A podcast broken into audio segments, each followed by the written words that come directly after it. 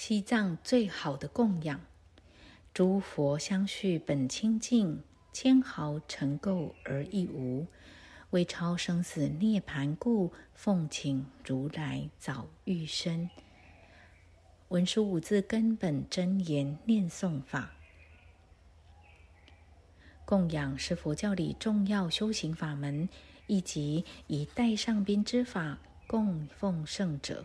水和清洁的环境是供养法中很重要的部分，但是圣者根本不会被尘垢染污，所以供养的真正目的依然在于修心和为自己培聚超越生死涅槃而必备的资粮。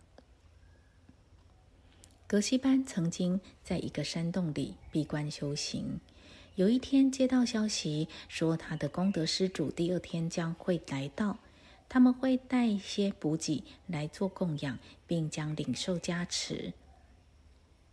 隐居的瑜伽士们生活一般都非常清苦。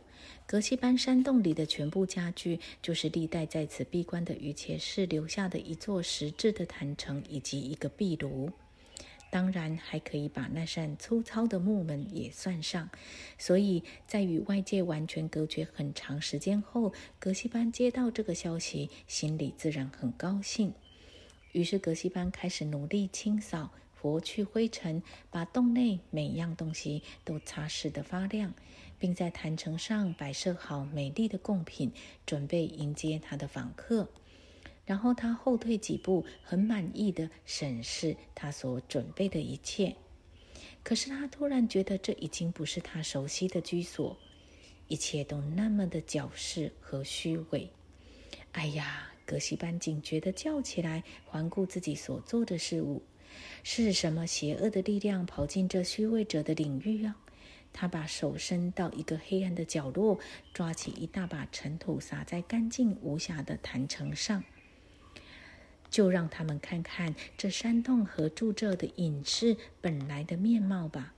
他狂叫道：“即使不供养，也比只注重外在的供养好得多。”在那一刹那，格西班领悟到，他拼命刷洗、精心布置的一切，并非是为了供养开悟的佛陀，而是出于他自己的私心，为了取悦功德主，以求获得更多的供养。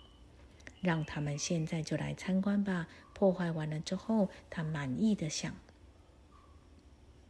许多年后，当帕达巴桑杰听格利的佛从印度入藏，听到这个故事时，赞叹道：“那一把尘土是西藏有史来最好的供养。”